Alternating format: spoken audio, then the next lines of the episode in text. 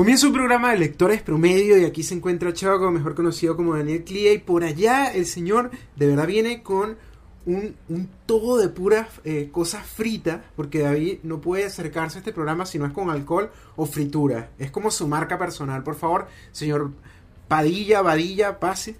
Hola, David Padilla, Robadagua en las redes sociales. Hoy estoy con. Necesito eh, bebida caliente, por eso estoy tomando té, café, todo junto, todo lo mezclé allí, hasta Coca-Cola le eché esa bebida, para ver si se me aclara un poco la voz, me estoy desarrollando. ¿Cómo te va, Daniel? a, tus 40 años te estás desarrollando, échale bola. Sí, ahí voy. No tengo 40 mal parido, pero ahí voy. todo bien por aquí. Mira, quería presentar. ¿Cómo ha ido esta semana? Bien, pero ya quería presentar al, invitado porque recuerda nuestra política de que si no presentamos al invitado al principio se queda rompiendo el, el vidrio de tu casa. Entonces es importante presentar al invitado. Esta semana tenemos a un amigo de la casa, de hecho estaba echando cuentas de cuánto lo conocía, y tenemos con nosotros a el traductor y crítico de cine, series y cultura pop, Nelson Acosta. Ahí, por, ahí deberías insertar unos aplausos, David. He aparecido. Ah. ¿Cómo estás, Nelson? Bienvenido. Pero si son que... Sábado a las 7 de la mañana.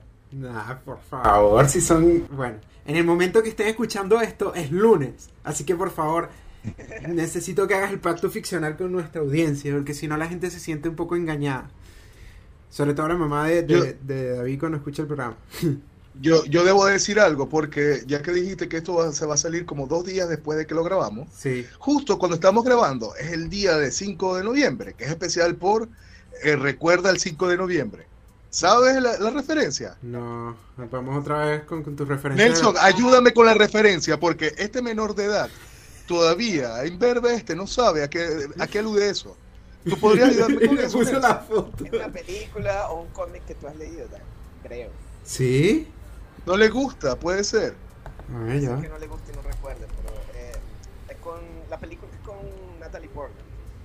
Ya. Recuerda, el 5 de noviembre, recuerda. Así que, bueno, hago la referencia justo porque teníamos que levantarnos temprano para eso. Ah, no, no. O sea, yo nunca he leído el cómic y la película la vi por encima, así que no. No. Perdón, pero la película me parece todavía está en mi favorita. No sé, no la tengo en el top top, pero yo donde la vea, la, donde la ponga la veo. Realmente me gusta mucho. Nah. No, a todas estas, la película es de venganza. Sí, ya, ya sabemos. habían tomado la... si la persona no le dio curiosidad y lo googleó es porque no le interesa este programa, David.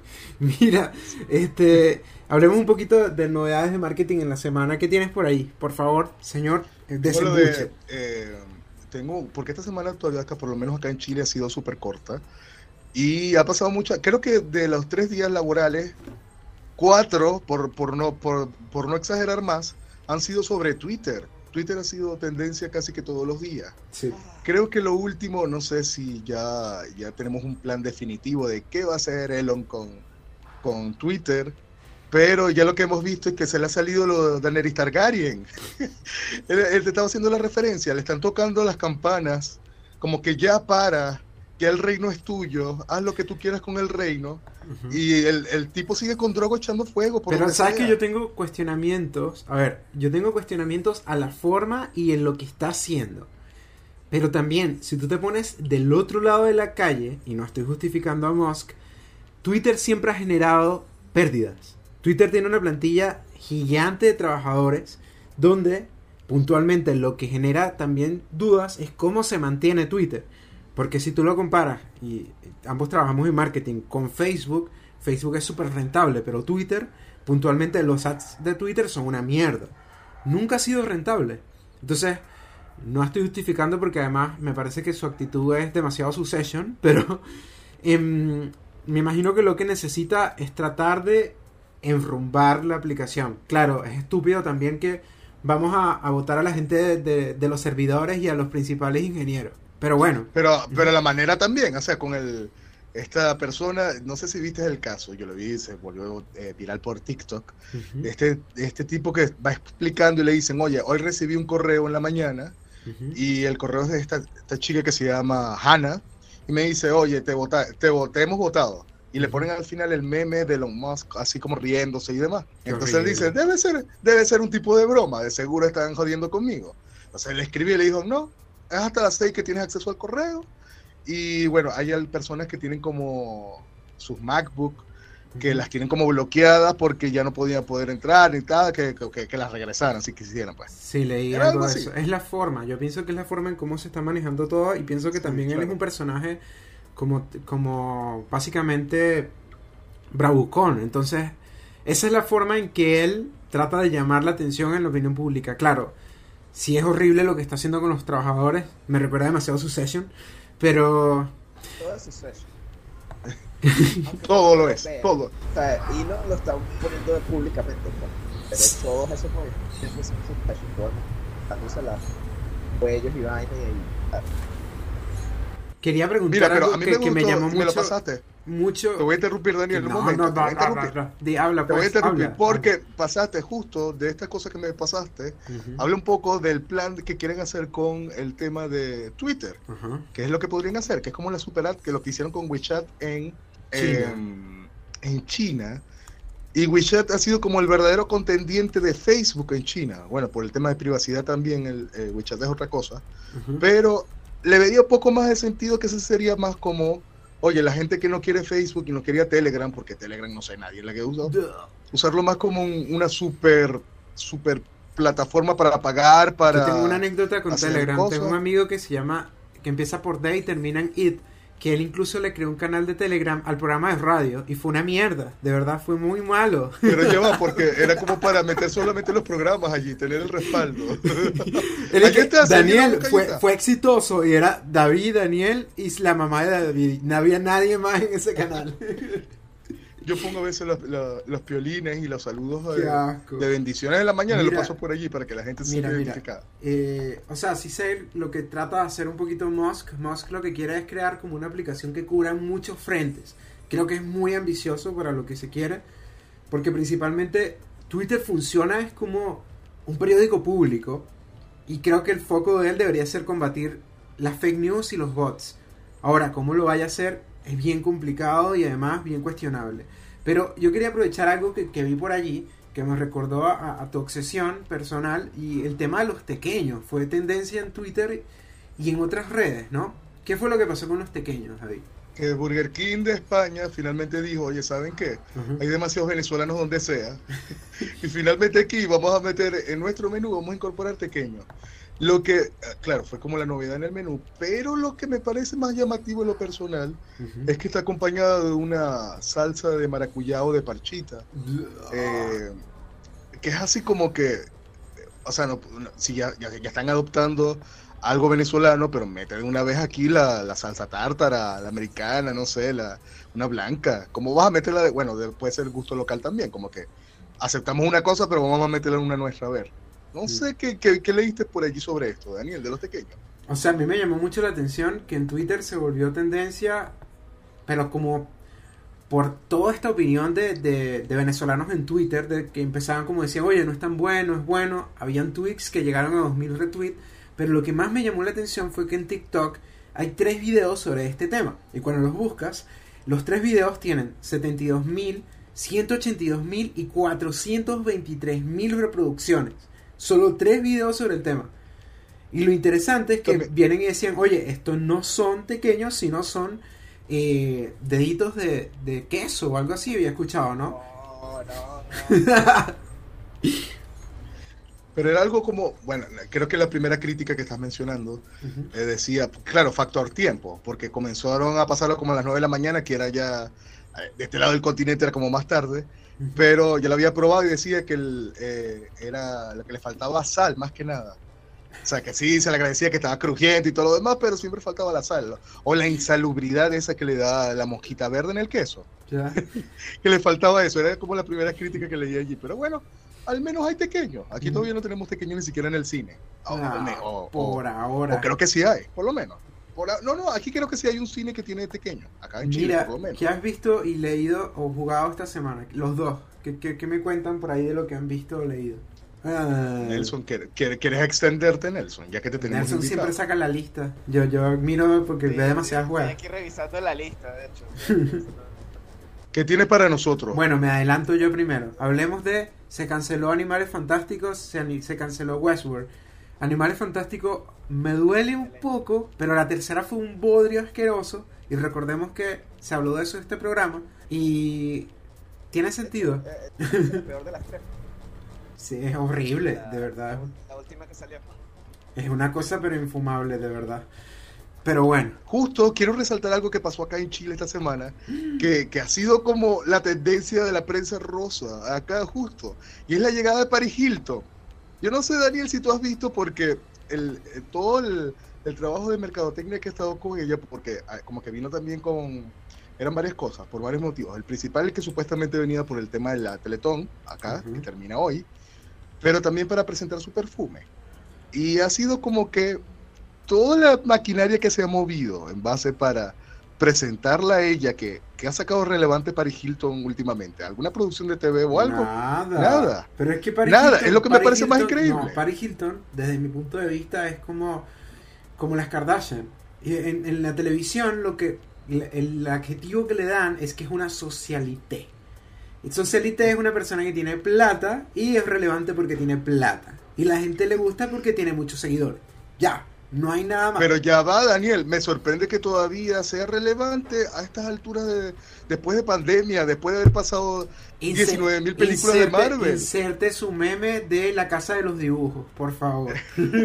Porque mira, porque tú todavía de una Kardashian posiblemente ya salió alguna temporada nueva o algún escándalo nuevo que ya le da poco relevancia. No importa de cuál sea, pero está todavía como el tema de la agenda. Pero de Paris Hilton y, y todo lo que ha movido por, por su llegada. Bueno, tenía que decirlo. Disculpa que haya atajado Qué ayer eso también con la este programa, de verdad. Pero tiene, tiene sentido. Yo también iba a preguntar, ¿es, es Paris Hilton relevante hoy en día? Es que no hay nada. Ella no ha sacado más nada más que su perfume. Aquí en no ha sacado Chile más sí. nada. Yo, yo, yo, yo, o sea, yo no, yo, yo pensaba que ella había muerto o algo así. Tenía siglos sin escuchar. Mira. Vienes tú y dices, no, Paris Hilton en Chile. Yo, ¿what? Sí. Pero que todavía, que no sé, con ese estilo de vida todavía me parece que ha, Oye, vivido. ha- so- todavía, todavía si viniera London Ticton, no sé si Nelson agarra la referencia, yo creo que David no la va a entender. Todo el mundo que, uy, London Ticton, eh, eh, Sakiko de Gemelos en acción, pero Paris Hilton. Sí, realmente, pero bueno. Te quería ya, como para cerrar ya, para quitar ya el mal sabor Mira, de ya tenemos como 30... Mencionar la última noticia. No, ya. Una ¿qué más última noticia. noticias, David? Sí, una Dios. última. Claro que sí, porque eh, la acabo de ver por acá y no puedo pasar este programa sin mencionarlo. El tema de Danny Boyle que dice que quiere hacer otra peli de estas de 28 días después, Ah, cierto. que ya hubo como 28 meses después y ahora que la- quiere que la tercera se llame 28, perdón, la segunda es 28 semanas sí. después. Ajá. Perdón, ahí la corrección. Y la última es 28 meses sería. Y Alex Garland también se eh, asumiría como guionista, que él también Sí. asumió las dos primeras. No sé, bueno, Daniel no. Daniel, ¿llegaste a ver las, las primeras dos películas? No. La segunda, incluso el protagonista es- está con Hawkeye, nunca recuerdo el nombre del Sí, actor. Renner. Ese mismo, él, él protagonizó la segunda, que tiene como un poquito más de acciones como otra, pero la primera está muy bien. Bueno, no sé, pierde el ritmo en la mitad de la película. Nelson, ¿a ti- tú la viste, tú me puedes comentar algo sobre esa película. Eh, ¿Valdría la pena una tercera? Como para tener una que sí, trilogía yo creo completa. que sí, sería muy interesante. A, a, mí, a mí las primeras dos películas me gustaron bastante. Sobre, o sea, la primera por su sentido de que era, era una de esas primeras películas hechas en el formato digital, ¿ok? Es- es- esa era una época donde todo era filmado con cinta de Kodak y era como que esto ya es antiguo. Entonces llegó. Dani, no, ahora tenemos un video, videograbadora, por eso se ve así como fea en ese sentido. O sea, la cinematografía digital todavía no ha llegado a un punto. Vemos ahorita la- las películas de Marvel o lo que sea, que son todas grabadas digitalmente. Se ve como todo súper nítido, súper crispy. Este, a mí esa primera película me parece que es una gran película de zombies, una gran película del género. Y la segunda es un poquito más convencional, pero igual me parece muy divertida. Pues no es una película mala, es una película muy entretenida. Entonces, si es Danny Boyle de regreso en una tercera, parece que podría ser vol- volver a, a su época experimental. Él siempre es experimental, de cierta manera. Mira, a mí me gustó de la primera ese plano inicial de, Mm. de este, de esta, o sea, de esta cosa de cuando él va descubriendo que, que como qué pasó aquí y que está con su bolsa y va caminando. Esto ni de Walking Dead al principio, que también es, estoy haciendo las similitudes porque despiertan de, de un hospital, un centro de salud y como que descubriendo qué fue lo que pasó, pero estos planos, estas tomas son espectaculares, por lo menos para este tipo de películas. La segunda, entiendo que no la dirigió Danny Boyle, pero si regresa en la tercera, realmente yo la vería. Realmente Sí, se la vería. Es- eso es, es, es muy cierto, sobre todo eh, tú ves los tras de cámara y para filmar esa escena donde no había nadie en Londres, eso fue un peo logístico increíble, porque la gente obviamente sale temprano a trabajar, ¿no? O sea, ellos tuvieron que como por eh, es- esa escena es como un día, es, es- son pocos minutos en la película, pero en realidad tuvieron que, no sé, como varias semanas levantándose antes que todo el mundo en Londres para poder grabar esas escenas de él caminando en, la- en las calles vacías. Fue, fue todo un peo. Esos 10 minutos en la película fue un peo hacerlos en, en realidad. Que lo vale la pena, y ahí hago también la comparación que eso que estás mencionando como La La Land, la escena inicial, de esto que también toda la ciudad paralizada por esas escenas, esos minutitos que valen Sí. la pena, finalmente. Realmente. Pero sí, es el esfuerzo que se hace por, por, por crear la magia del cine, ¿no? Como que, mira, Londres es una ciudad tan concurrida y verla sin nadie es como, como extraño, ¿no? Daniel, ¿qué, qué, qué querías preguntar? Que yo veo que estés ahí, que te veo interesado. Ya pasamos a la entrevista. ¿Quieres entrevistar ya? Me parece, porque tenemos como 40 minutos hablando de pendejadas. Disculpen, audiencia. Pero teníamos que aprovechar. teníamos Mira, ya Bueno, hablamos de, hablamos de Paris Hilton, hablamos de- Paréntesis, de, de, de no los hemos pequeños, comentado de la, mejor, de la mejor noticia de la semana, que The Sandman está eh, renovada por una segunda temporada. Te quiero mucho, tío Ah, Gaiman. verdad. Te quiero mucho, tío Gaiman, de verdad. Pero ahora se, se divorció, Nido, se divorció. Igual lo quiero ¿En mucho. serio? De que... Sí, de- está- Pero mira. se- se divorció de. Amanda Palmer, su esposa. Ah, bueno, eso puede darle pie a un nuevo libro de ambos. Así que...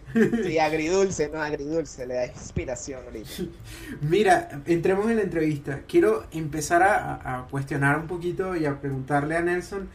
De, Nelson es traductor, pero también es crítico. ¿Cómo empezaste con este tema de, de la crítica, de reseñar cosas de la cultura pop?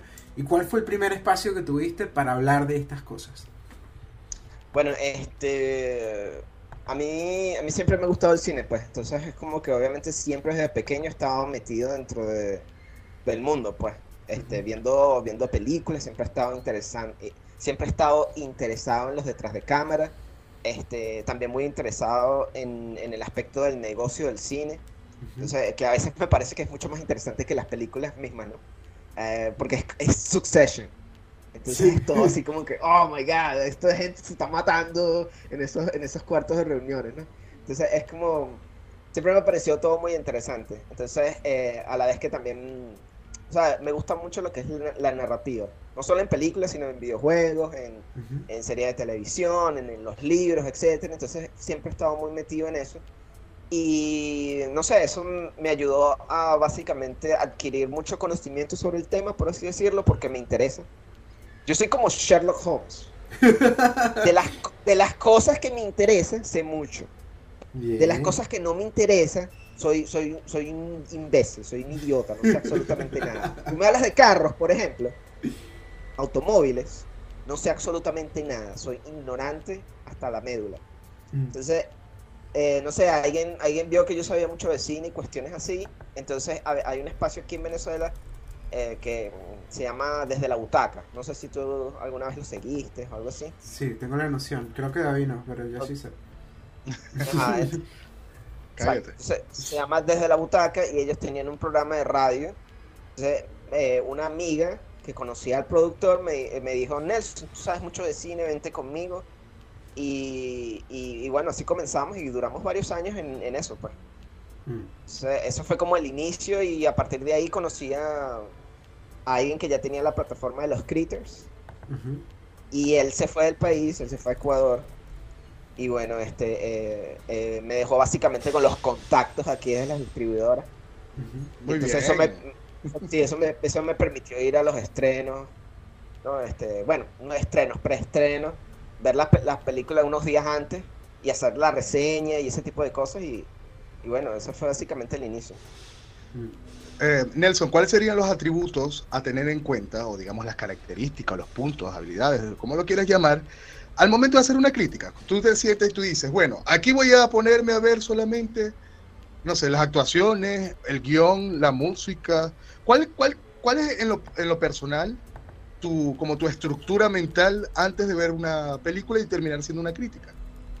Este, eh, eh, eso depende mucho de, de cada crítico, ¿no? Cada crítico tiene su propio estilo y por lo menos hoy en día que cada, básicamente cada crítico tiene su propia plataforma, por así decirlo, ya sea su, su perfil de Instagram, o sea un canal de YouTube, o Twitch, o lo que sea. Este, Las personas se, básicamente se, si le gusta cómo esta persona hace tal crítica, se van hacia esa persona, ¿no? Y es como que, ah, voy a ver, salió tal película, voy a ver si esta película vale la pena, voy a chequear lo que dice Nelson, o lo que dice Dan, o lo que dice David, ¿no? Entonces, depende mucho de cada crítico cómo eh, abarcan el tema, pues, o la película en sí. Por Pero tú en lo personal, Nelson. Sí, exacto, por mi parte, uh -huh. por mi parte. Yo cuando veo una película, yo trato, sé que es un poco difícil porque a veces es como, hay muchos elementos, sobre todo en películas que son sumamente complejas. Uh -huh. Trato de ver todo, trato de ver todo, todo. De hecho, mucha gente me dice que mis ojos, o sea, yo, yo obviamente no puedo, no puedo verme a mí mismo cuando estoy viendo una película. Pero la gente me dice que cuando yo estoy viendo una película, mis ojos parecen una vaina de loco. Que andan de aquí para allá, o sea, alrededor, porque me gusta, eh, no solo estoy viendo o básicamente prestando atención de cómo la narrativa me afecta como espectador, sino también estoy analizando cómo, la, cómo, cómo el escritor, ¿ok? Estuvo en, se, se, puso en su, en su estado mental para escribir esa narrativa. Y también estoy pendiente, de pronto, de, de cómo, cómo la, las imágenes están encuadradas, cómo es la cinematografía, cómo son los efectos visuales, si, si realmente lo que está en pantalla me vende la idea, ¿no? Porque a veces... mucha gente, sea, yo me he encontrado con mucha gente que siempre dice que el guion es lo más importante, por ejemplo, en una película. Y en cierta manera es cierto porque el guion es la base de la película, ¿no? Pero imagínate, no sé, Star Wars, esa primera Star Wars, la, la Star Wars del 77. Si esa primera Star Wars no hubiera tenido los efectos visuales que tenía. Además lo desarrollaron, lo desarrollaron y tuvieron, cambiaron la industria por completo. Exactamente. Si, eso, si, si, esa película no hubiera tenido los efectos visuales que tuvo, esa película no hubiera llegado a ningún sitio. ¿Por qué? Porque esos efectos visuales vendieron ese mundo que el guion estaba intentando crear, ¿no? Como que, mira, wow, realmente hay naves espaciales, hay espadas, láseres. O sea, esto es increíble, ¿no? Sin efectos, sin esos efectos visuales, esa cinematografía, esa película no iba a llegar a ningún sitio, pues. Lo mismo con el sonido. Imagínate una película que se vea hermosa, por ejemplo, eh, ¿vieron la última de Nolan, por ejemplo? Ya no me gusta eh, Nolan. Sí. Ay, qué desgracia. ¿Cómo no te gusta me Nolan? parece que se pero ahí te... Más. Pero no, pero mira, te doy la razón en este tema del, del sonido, Nelson. No, eh, prometo no extenderme y por el tema de que Ah, no, sí. una película de Nolan sin el sonido no es una película de Nolan. Es una experiencia completa. O sea, por lo menos Dunkerque. Dunkerque sin la música no sería Dunkerque. Increíble. Ahora, pero fíjate que en, por mi parte yo creo que Nolan tiene un- una falla y no entiendo por qué no la corrige. Y es particularmente en el sonido. La mezcla de sonido en las películas de Nolan es una cosa extrañísima. Por ejemplo, Tenet. Yo vi Tenet, la primera vez que vi Tenet, la vi en inglés, sin, sin subtítulos. Entonces, a mí me costó una bola entender lo que decía Robert Pattinson o lo que decía el hijo de Denzel Washington, porque la música, la música que es espectacular y es muy intensa, es lo único que se escucha. Y por debajo están los diálogos y es como que y- y al final resulta que no fui yo solo, pues realmente es como una crítica. Lo mismo sucedió con Interstellar. Me encanta. La película de por sí, ya, ya esas dos películas ya de por sí ya son Me encanta difíciles de entenderla. Sí, y, y el pro- está, exacto, son difíciles de entender porque las tramas son muy complicadas. Y ahora de paso tampoco puedo entender lo que está diciendo lo- lo- los personajes. ¿Qué está sucediendo aquí, Nolan? Entonces es algo ahí extraño. Pero, exacto, una película que se ve hermosa pero suene mal. O sea, eh, el cine es una cosa muy, muy, es una, es una cosa muy loca. Cada vez que vemos una película que es buena. Que, que, tú, que tú ves y tú dices, esta película fue increíble.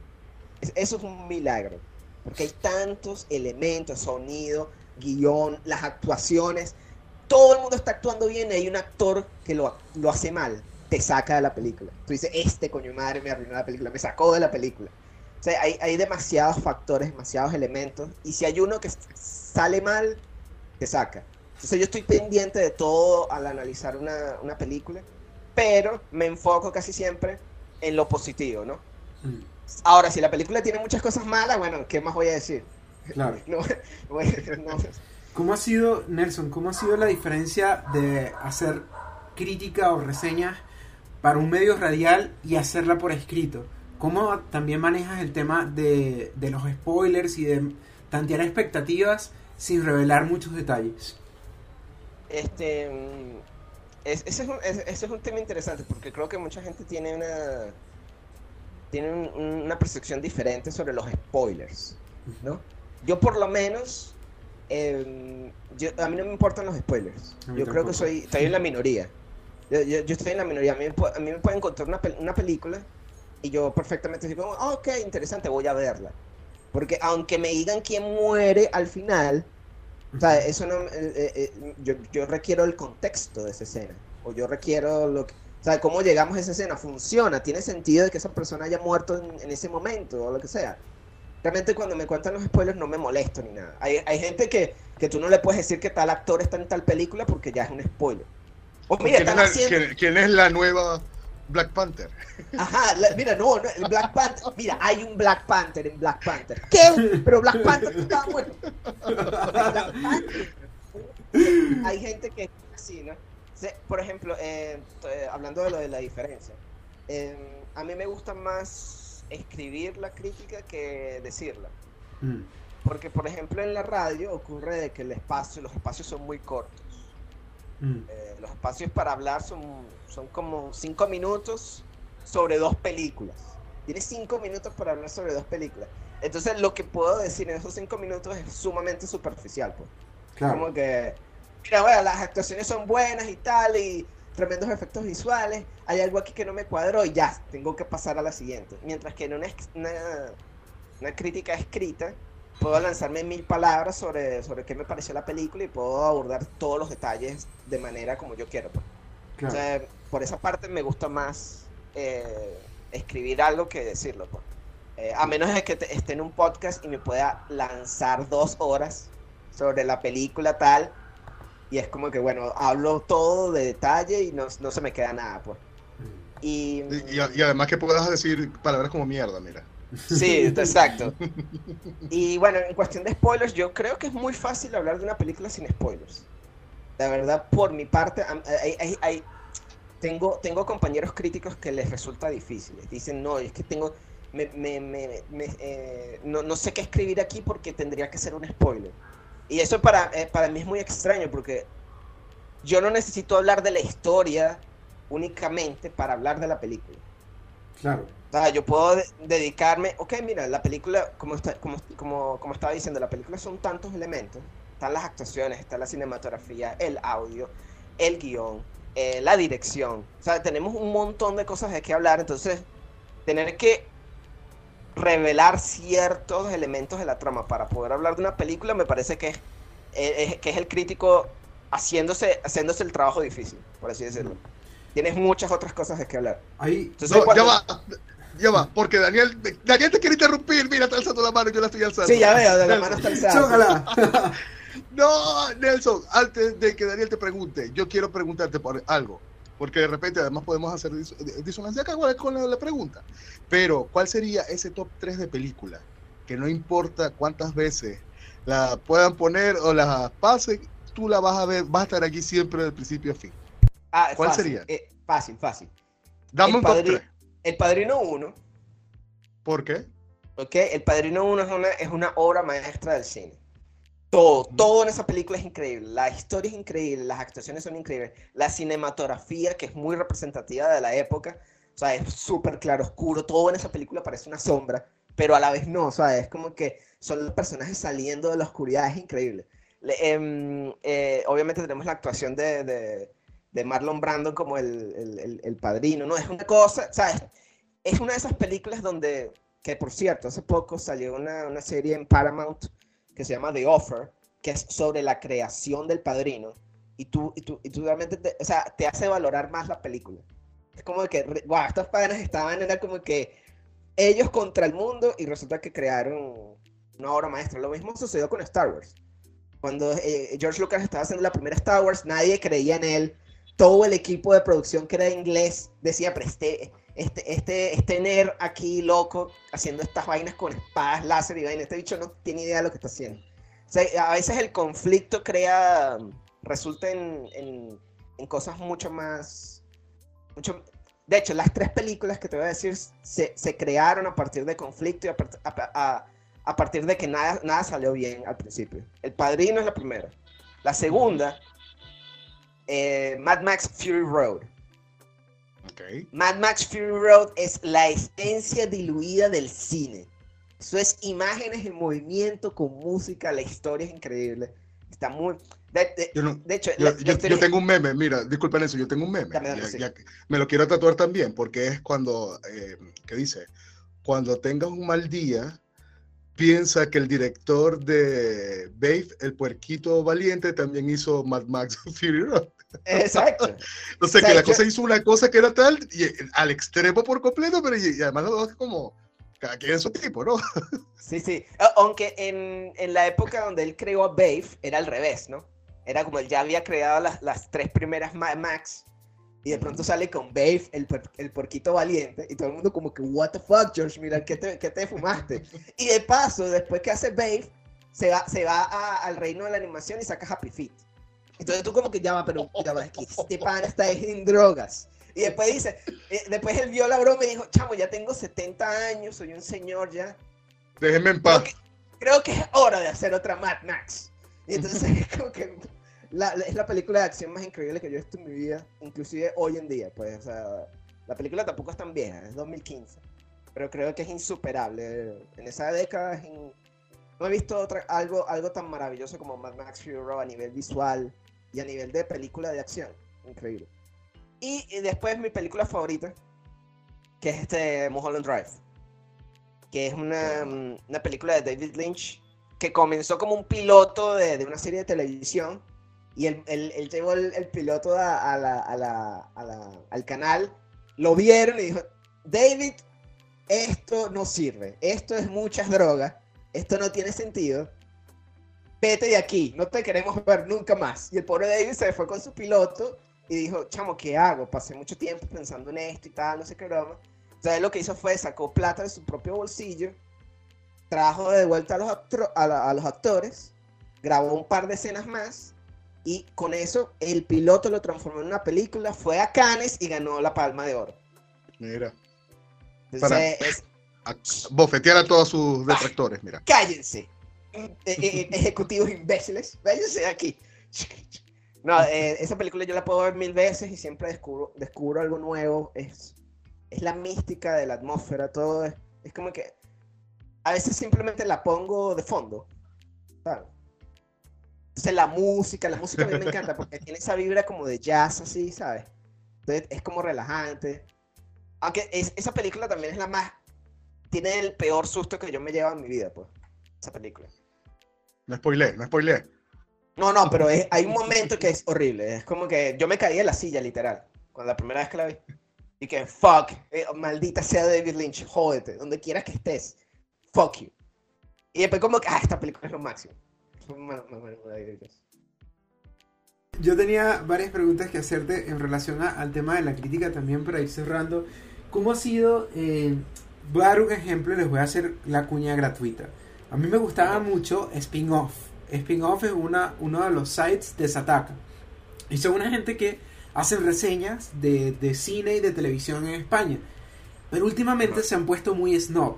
Muy snob al punto que, por ejemplo, empiezan con los títulos rimbombantes o le empiezan a jalar mucho bolas a las, a las plataformas de streaming. Entonces la pregunta sería, ¿cuál es el deber o el, el- el rol del, del crítico al comentar un producto y ser leal a su opinión? Para no mantener, oye, como me dieron un pase voy a hablar bien de la película. Creo que es bien difícil esa situación, ¿no? Este, eso, como, eh, eso depende de cada crítico. Yo por mi parte, nunca me he visto en esa, situ- en esa situación donde yo deba hablar bien de una película para mantener mi pase o lo que sea, ¿no? Eh, de hecho, en la, en la página en la que estoy trabajando hoy en día, que es Fiction Horizon, no me piden nada al respecto, pues simplemente me, me dan el título y me dicen, o sea, cuando me refiero al título es me dan la película, pues. me dan la película o lo que sea, el, el, el link del screener, y me dicen, bueno, escribe tu, tu reseña. pues. A veces tengo que ser duro porque, bueno, la película no, No, no da la talla, por así decirlo. Pero si me encuentro en algo como de Wonder, obviamente voy a, a, a, a- echarle regalitos y todo así, perfume y demás, porque la película me encantó.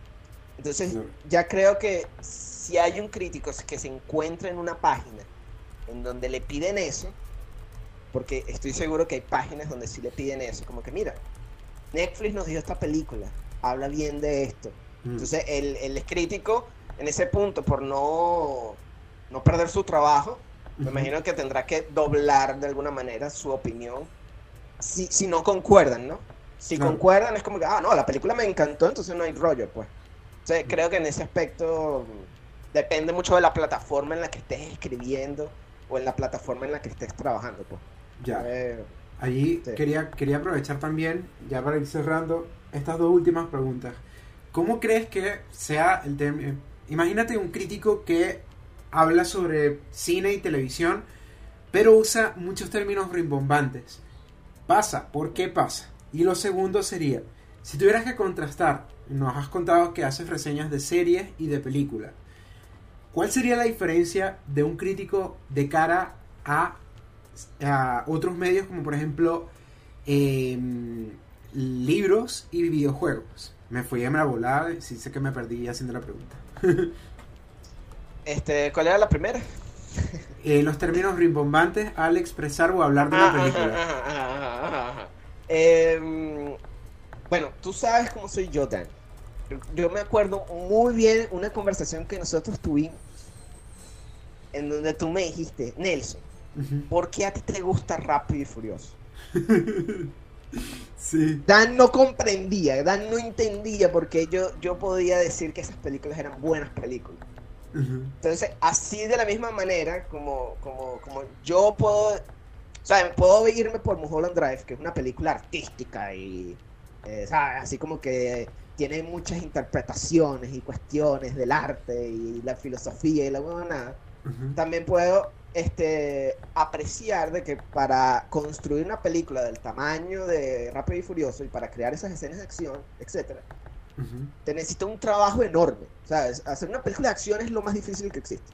Es una cosa que necesitas una habilidad técnica increíble. Entonces, asimismo, hay, hay asimismo para construir ese tipo de cosas, dependiendo del, del- del- del- crítico con el que vayas a leer o con el que vayas a, a- a ver el video, lo que sea, cada crítico escribe para un grupo, un, un- un público en particular. Entonces, Sí. hay muchos, hay muchos críticos que elevan su registro muchísimo a la hora de hacer una crítica. Entonces tú, tú puedes eh, eh, leer una crítica y parece que fuera un libro de Jorge Luis Borges. Sí. Donde todo es una referencia a, a libros que no, que, o sea, particularmente yo, a mí no me gusta ese estilo. Conozco, tengo varios colegas que escriben en ese estilo y todo lo que hacen, o sea, por ejemplo, em, esta película es de tal, tal director y bueno, esta es, eh, comienza con una escena que es una referencia a tal y te nombra tres películas y te nombra un montón de términos que yo por mi parte tengo que eh, parar la crítica y buscar el del diccionario, qué significa esa palabra, o buscar eh, cuáles de esas películas que está haciendo referencia. Esa, esa crítica es inaccesible para un- un una audiencia como yo. Claro. Entonces yo por mi parte trato de escribir una crítica que sea lo más sencilla posible porque quiero que me lea la mayor cantidad de gente posible y entiendan qué es lo que quiero yo decir, ¿no? Entonces, ya eso depende de cada. Esa persona, por ejemplo, está. ella Esa persona ya tiene un público, seguramente. Que él puede escribir de esa manera rimbombante, con todos esos términos así os- oscuros, para Ujú. no decir este. em, Snobs. ¿Cómo decirlo? Este, creí, sí, snobs o creídos o lo que sea. Pero eh, eh, seguramente le sirve para su, su audiencia. Esa, esa, esa gente entiende lo que esa persona está tratando de decir. Entonces, por mi parte, tú puedes leer mi crítica y seguramente es muy sencilla, no tiene tantos términos este, exagerados o rimbombantes, pero es lo que yo quiero, pues eh, mi objetivo es ser claro y preciso y que bueno, que cualquier persona, ya sea que tenga un gran conocimiento intelectual o alguien que, que ve películas los fines de semana porque no tiene más nada que hacer, lea lo que, lo que, lo que yo digo sobre tal película y me diga, ah, mira, entiendo lo que esta persona está diciendo, esta, esta película está chévere así, o mira, falla en tal aspecto, o lo que sea. Entonces, Sí. eh, eh, eh, al igual que hacer una película o, o escribir un libro, no hay, no hay una, no hay reglas.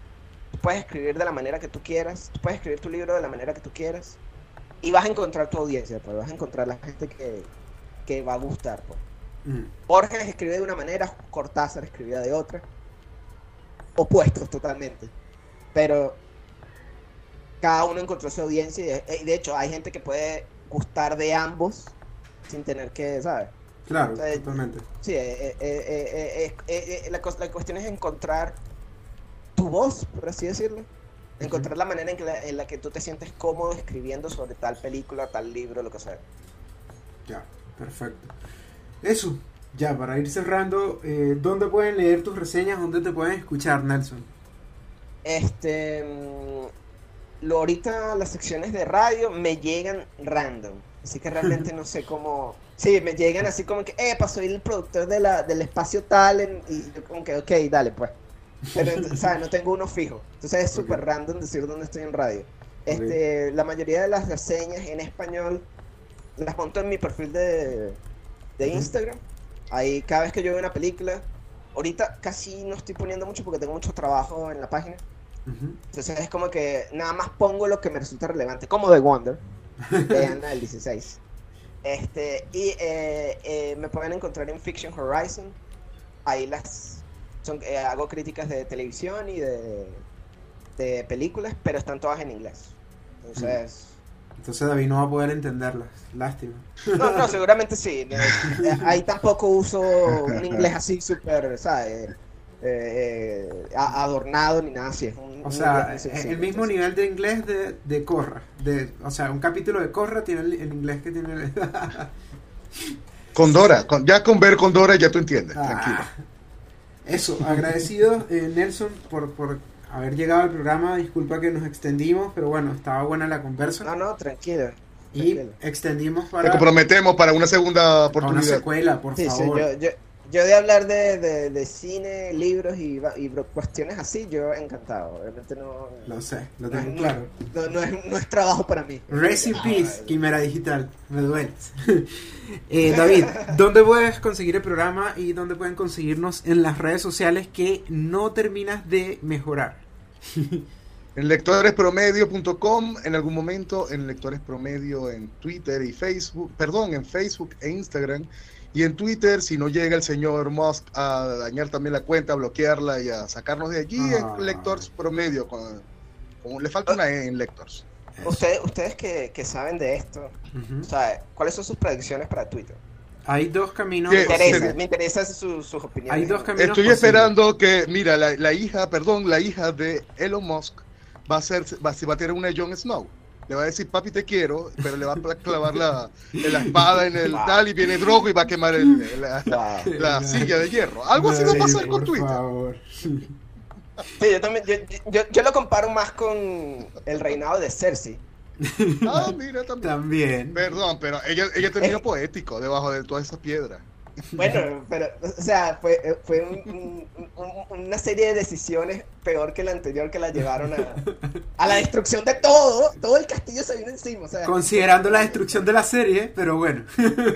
sí, también, ¿no? El- todo, se, todo se vino abajo. Fue como que, Mira, hay dos posibles caminos para ir cerrando. Eh, por un lado, puede que no pase nada y solo sea una movida de bravucón como las de Trump para ganar notoriedad. Él vota a la gente, hace un mal rato, eh, hace más rentable Twitter y hace un par de cambios para ganar más plata.